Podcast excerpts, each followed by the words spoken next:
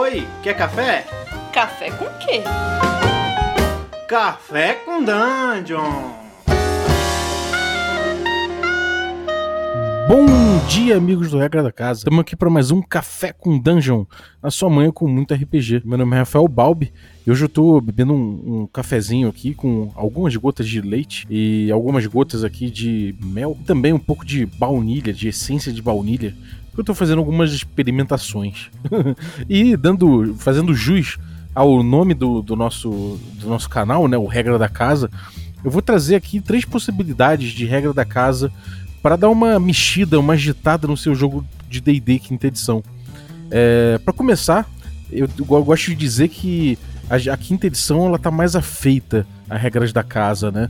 É, o Mike Murrow já falou numa nota de design que a, a, quinta edição traz uma coisa old school em relação às regras. Se antigamente na terceira, na quarta edição, é, as regras são coisas bem impostas, dentro de um sistema muito bem amarrado, que fica difícil de você mexer sem quebrar uma parte, sem desbalancear outra, a quinta edição ela vem com o objetivo declarado de ser uma edição que você mexe mais fácil. Né? As regras são com parâmetros, e isso é uma coisa que acontece no old school. E na quinta edição é, a gente traz de volta. Então, é, não tenha medo de mexer, não tenha medo de, de trabalhar com a quinta edição, ainda que a quinta edição seja pro gosto da casa, ainda um pouquinho, um sistema um pouquinho bem amarrado para que dificulta um pouquinho mexer nele. Mas dá para mexer. Né? Se você pegar o próprio livro do mestre, você vai ver muitas opções de jogo ali. Você pode ver, por exemplo, opções para ferimentos. Você pode ver opções específicas para mudar a recuperação de vida nos descansos. Você vai ver regra para itens, itens futuristas e tudo mais. Então, de forma geral, a quinta edição ela traz de novo essa coisa de mexer no, no sistema. Eu vou trazer aqui algumas, algumas dicas, algumas coisas que você pode mexer, que é uma coletânea de, de coisas que eu vi na internet, ou coisas que eu vi em outros, outros sistemas, ou mexidas que eu acho que podem modificar um pouquinho o, o, gosto da quinta edição em alguma coisa que ficou faltando. Então vamos lá, eu vou dar três técnicas, e a primeira delas eu vi no fórum, é, aliás, num grupo de Facebook de quinta edição, que é o D&D quinta edição, até trademark, tem uma marquinha nesse grupo, e lá o Caio Cobra, que é o dono do D&D da depressão, né, ele trouxe uma regra que eu achei muito, muito boa, que é como você atrela a tabela de ferimento, ferimentos críticos a, a, a, sua dinâmica de, de vida e morte no D&D, né? É uma coisa que a gente vê muito claro é que no D&D você depois que você cai, você tem lá seus seus save throws para morte, né? Ou seja, você faz um teste DC 10 de constituição. Aliás, é um save throw DC 10, né, em constituição, que eu não conto o bônus. É só o dado tem que tirar 10, é, tem que tirar 10 ou mais. Beleza, quando você chega a, a três falhas, se você chegar a três falhas antes de ter, ter três sucessos, você morre. E aí tem um jeito, quando você sofre um ferimento que te levaria a zero hit point, o Caio institucionalizou uma coisa é, diferente. Você pode optar por não cair. Nesse caso, você vai permanecer com um, um, hit point, em vez de cair, em vez de ir a zero e ter que começar a fazer seus testes. Por outro lado, você agora rola, faz uma rolagem na tabela de, ferimentos críticos, né, que tem na, no, livro, no livro do mestre.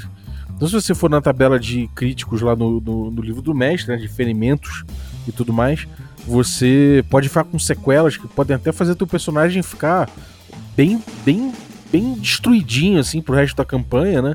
Que são, são ferimentos que continuam contigo, são, são coisas horrorosas, são de repente até perder um braço, perder uma perna, uma coisa assim, mas que pode ser uma opção pro seu, pro seu personagem, né? Então, permite que o jogador, em vez de, em vez de cair a zero hit point, ele sofra um ferimento que pode, pode de repente, não, não, não zoar tanto ele assim. É... Bom, eu gostei muito. Primeira coisa é que ele traz uma agência pro jogador em relação ao momento em que ele vai cair, ele aceita uma consequência mais forte e ele continua lutando, né?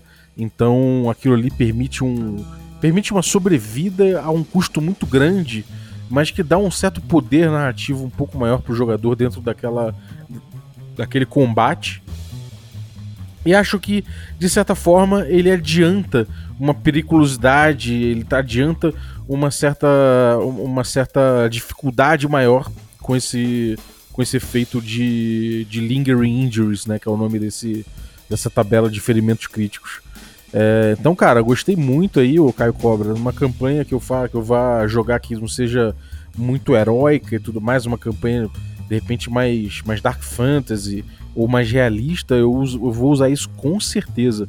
Talvez no, no, eu acho que não vou usar em Magic Punk, porque eu acho que o Tom não combina muito.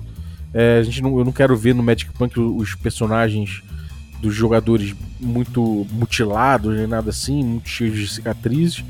Mas eu acho que num jogo já que não seja tão heróico assim, acho que já fica muito legal. É... Bom, isso é, é uma, é uma possibilidade, é uma um dos exemplos aqui. Eu vou dar outro exemplo agora. É, eu vou falar uma coisa que eu vi no jogo do, do Thiago Rosa, o Karyu Densetsu.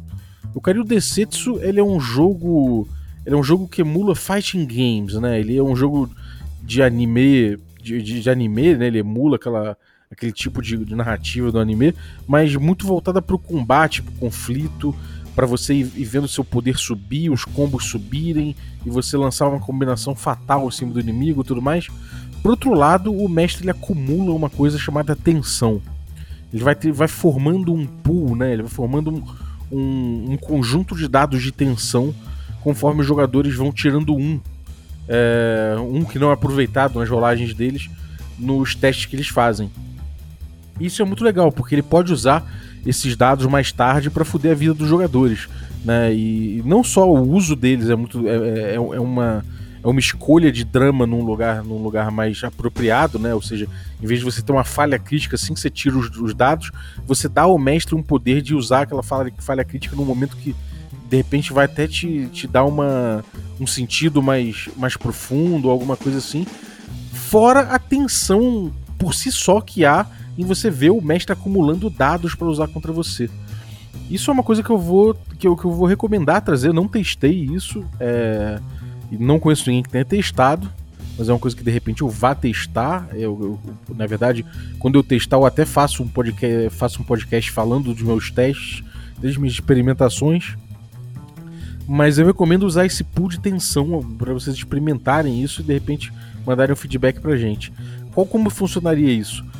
Quando os jogadores tirarem um natural no ataque, alguma, ou de repente até no uso de habilidade, você em vez de, de, de, encarar às vezes como muito mestre encara como um erro crítico, como algum erro muito mais, muito mais palpável e muito mais danoso do que um erro comum, é, o mestre pode em vez disso acumular um D6, né? E esse D6 ele vai formando um pool de dados. Esse pool de dados, o primeiro um D6, aí o outro jogador tira mais um, mais um, um ele ganha, o mestre ganha mais um D6 e vai acumulando esses dados. E ele pode usar esses dados em algumas situações. Por exemplo, ele pode usar esses dados para diminuir das rolagens dos jogadores em determinados momentos. Ele pode usar dois dados, três dados. Ele pode, por exemplo, de, é, aumentar a rolagem dos NPCs ou de monstros com esses dados também. É, usando, vamos supor, o monstro vai atacar com D20 e ele fala: Bom, vou usar mais dois D6 aqui. Então ele rola o D20 mais dois D6 e aí o ataque do monstro fica mais poderoso, né? Fica acerta mais fácil, ou até no dano mesmo, no dano de um monstro ou num perigo, vamos um desabamento. E aí ele fala: "Bom, houve um desabamento aqui, eu vou, eu vou faça um teste, senão vocês vão levar esses dados aqui de dano". Então acho que isso gera um drama, né? Você acaba botando na mão do mestre de forma sistematizada uma possibilidade de drama muito interessante e, e, e também é, você organiza o uso da dificuldade de uma forma de uma forma, vamos dizer assim, isenta, né? Você acaba tirando um pouco da responsabilidade do mestre julgar se aquele desafio é suficiente ou não, aquilo ali é o que está acontecendo na mesa. Né? Então acho isso interessante também. A quinta edição ela não guarda necessariamente uma, uma necessidade de, de equilíbrio em todos os desafios. Então você pode de repente pesar a mão num desafio ou no outro, até para de repente gastar mais recursos do grupo. Enfim, eu acho isso muito interessante. É... E uma terceira, uma terceira possibilidade aqui que eu, que eu pensei né, era mais ou menos de como vincular os backgrounds né, dos nossos personagens mecanicamente. A quinta edição ela tem uma grave falha. É, por mais que ela traga pela primeira vez no DD alguns elementos mais narrativos e algumas coisas que amarram os personagens e que colocam os personagens com um pouco de interpretação já de cara, né? Ou seja, você pega ali o defining event do seu personagem, né? Ou seja, o evento que definiu a profissão do seu personagem. É, depois você pega o personality traits, né, de acordo com o background que você escolheu. Você pega lá uma da lista de personality traits, você pega algum, alguma característica básica do seu personagem, né, de personalidade. Depois você pega um ideal e depois você pega um laço do seu personagem. É... O mestre, de repente, ele pode criar uma complicação é, numa cena determinada. Vamos supor que os jogadores estão negociando alguma coisa. Então o mestre pode chegar lá e usar um defining events do personagem de um dos jogadores é, para complicar aquela cena. Então vamos supor que os jogadores estão negociando o ouro que eles trouxeram de uma dungeon, eles têm umas joias que eles querem transformar em ouro, querem vender. E aí de repente um jogador que tem um defining events que fala que que ele já enganou, que ele, ele, ele entrou numa vida de, de, de bandidagem porque ele passou a perna em alguém e esse alguém tá caçando ele pelo resto da vida. Então o mestre pode de repente usar esse elemento ali dentro do jogo. Né? É claro que isso já serve para o mestre usar, obviamente. Mas aí né, a gente sistematizando isso, a gente pode fazer com que o mestre dê para o jogador é, que tem esse, esse background, né, que tem esse defining events, um ponto de inspiração. Ou seja, quando aquilo for usado contra o próprio jogador, ele ganha um ponto de inspiração. É... Uma outra possibilidade seria o personality trait, ou seja, o traço de personalidade do seu personagem. Quando o jogador assumir um risco ou um problema por conta do seu traço de personalidade, ele é premiado com um ponto de inspiração também. Então vamos supor que o seu personagem ele, ele, ele tem pavio curto e ele gosta de lutar contra o poder, né? contra os poderosos, contra o abuso de poder. Esse traço de personalidade no D&D não tem nada que obrigue o jogador a, a, atuar de acordo com isso, né? Você pode até dar um ponto de inspiração caso ele atue de acordo, tudo mais. Eu acho que se, se de forma bem palpável o jogador assumir um risco ou um problema por conta do seu traço de personalidade, de repente o jogador mesmo pode trazer isso ele pode ser premiado com um ponto de inspiração, entendeu? Então, de repente, o mestre pode falar: Bom, te dou um ponto de inspiração aqui, mas vai acontecer tal coisa. Se você ceder a esse, a esse traço de personalidade, ou o jogador mesmo pode falar: Porra, eu vou ficar enfurecido com isso, eu vou partir para cima dos, dos guardas, e aí você premia ele com ponto de inspiração. Acho que sistematizando isso a gente consegue perceber melhor esses usos. Outra coisa, o ideal. O jogador, alguns personagens têm os, quer dizer, os personagens têm ideais, né? O jogador vai decidir ou não agir de acordo com o seu ideal. No caso, a gente pode fazer o mestre tirar um ponto de inspiração toda vez que o jogador agir contra o seu ideal. Ou seja, ele até pode agir contra o ideal do personagem dele. Né? O jogador falar: bom, meu personagem tem um ideal de que ele luta sempre contra injustiças. E aí ele vê uma injustiça acontecendo, mas ele fala: porra, são 15 guardas contra mim, sabe? Eu não vou enfrentar esses caras. Então eu vou sair fora. Quando ele sair fora, ele perde um ponto de inspiração. Se ele não tiver um ponto de inspiração, de repente o mestre pode pegar para ele um, um, D20, deixar esse D20 na frente dele, e ele pode usar esse D20 para dar uma desvantagem para esse jogador, para esse personagem em algum momento futuro, né? Como a gente falou um pouco da, do pool de tensão, é um dado que o mestre guarda ali para usar de outro, em outro momento para prejudicar o jogador numa, numa situação que ele acha que tem a ver. É... De repente, ele pode até usar isso numa outra rolagem de qualquer outro personagem do grupo, ou seja, é como se fosse um karma que o mestre ganha para usar no futuro, né? Porque aquele jogador não agiu de acordo com o seu, com o seu ideal. Outra coisa, bonds, né? São os laços. Sempre que o jogador superar um laço, ele ganha um ponto de inspiração e cria outro laço. Ou seja, isso é uma coisa que acontece no Dungeon World, né? Os laços, os personagens têm, têm laços entre si. Então, quando um laço é resolvido, você pega outro laço e ganha um ponto de XP. No caso aqui, você ganharia um ponto de inspiração e criaria outro laço, ou seja, os jogadores são estimulados sempre a resolver os laços que, ele, que eles têm. No caso, esses laços não necessariamente são com outros jogadores, mas com personagens do cenário, com, sei lá, com uma guilda, com familiares. Então, sempre que você resolver ou superar um laço, você ganharia um ponto de inspiração e criaria um laço novo. É, já com as, os flaws, né, ou seja, os, o, os defeitos do personagem, sempre que uma flaw, ou seja, um defeito entrar em jogo, o mestre designa desvantagem para uma rolagem pertinente. Ou seja, vamos supor que o jogador tem um, tem um flaw que ele é um jogador compulsivo. Então sempre que ele tiver que, que, que resistir a não entrar um jogo, em fazer alguma aposta, alguma coisa assim, o mestre vai lá e designa, designa uma desvantagem para essa rolagem. Né? Então acho que isso é interessante. Isso pode até deixar o personagem em maus lençóis. Quando ele tiver um encontro com um dragão, de repente o dragão desafia ele em alguma coisa e fala: Quer apostar? Né? Então, e você usa o flaw de certa forma. E, e aí, pô, você.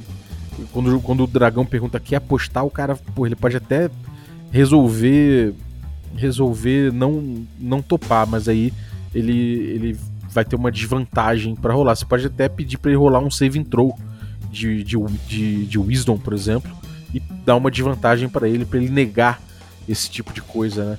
É... E uma coisa que eu acho que vale a pena é a gente permitir que mais de um jogador tenha inspiração, né? Pra gente poder fazer com que essa, essa máquina ela ande. Então o jogo vai ficar um pouco mais. É... um pouco mais cheio de inspiração. É... de inspiração e, e né, de vantagens e desvantagens o tempo todo.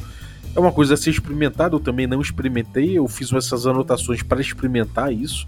Talvez esse seja um ponto polêmico, né?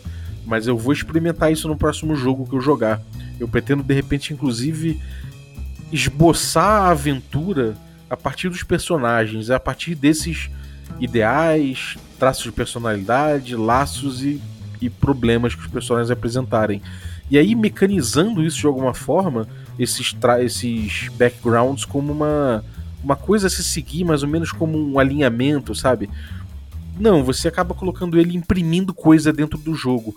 Então os jogadores passam a ter um pouco mais aquilo em mente, passam a levar mais em conta quem eles são dentro da aventura a partir daquilo. Então acho que casa com, com essa proposta. Eu vou fazer esse, esse teste e depois, quando eu testar isso tudo, eu volto aqui no, no podcast pra gente debater a respeito. Então, cara, espero que vocês tenham, gostado, né? Isso são maneiras de mexer com DD. É claro que isso pode, eventualmente, é, depois de testar, a gente pode ver que porra, sei lá, ficou muito estranho esse negócio de ganhar e perder inspiração toda hora. Esse negócio de usar muita vantagem e desvantagem ficou ruim. Esse negócio de pool de tensão deixou o jogo, o jogo muito cruel. Ou essa coisa de agregar ferimentos, né, lingering injuries, né, os ferramentas críticos ao longo do, do da, da campanha deixou todo mundo sem perna, sem braço e ficou um jogo sem pé nem cabeça. Então, vamos vendo como é que isso funciona, vamos testar e aí a gente vai trazendo uma coleção aqui de, de regras da casa, né? Acho isso interessante, então compartilhe com a gente se você tem alguma regra da casa interessante. Diz o que, que você achou dessas regras que a gente usou, se você por acaso testou, se você acha que é uma ideia de jirico, troca uma ideia. E, e é isso aí, vamos experimentar. Eu acho que a quinta edição favorece isso, como eu disse, e tá aí pra, pra, gente, pra gente brincar, né? Então vamos lá, é, espero que tenham curtido. Se vocês estão ouvindo esse podcast na quarta-feira, tem nosso stream presencial online. A gente tem jogado aí Passion delas Passiones, a gente já jogou outros jogos, tanto do Powered by the Apocalypse quanto jogos OSR, e a gente tem curtido muito. E em breve a gente volta com a nossa campanha de D&D quinta edição, com a nossa campanha Magic Punk, com a nossa terceira temporada. Então fica ligado aí, às terças-feiras tem Blaze in the Dark e também o nosso Tertulione trazendo Unknown Armies. São dois jogos de mistério, terror, talvez de bandidagem pelo menos, e bem urbanos, então são jogos interessantes. Espero que vocês tenham curtido.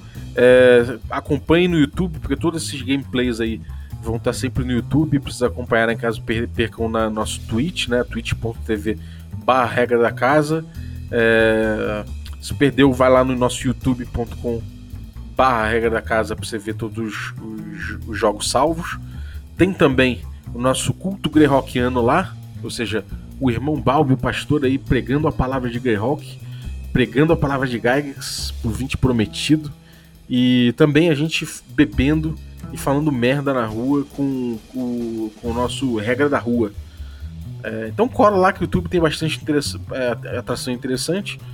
É, por último, dá uma olhada aí no nosso instagram.com barra da casa, tem bastante fotos de bastidores, tem bastante coisa legal que a gente tem produzido lá, fotos incríveis que a Carol tira.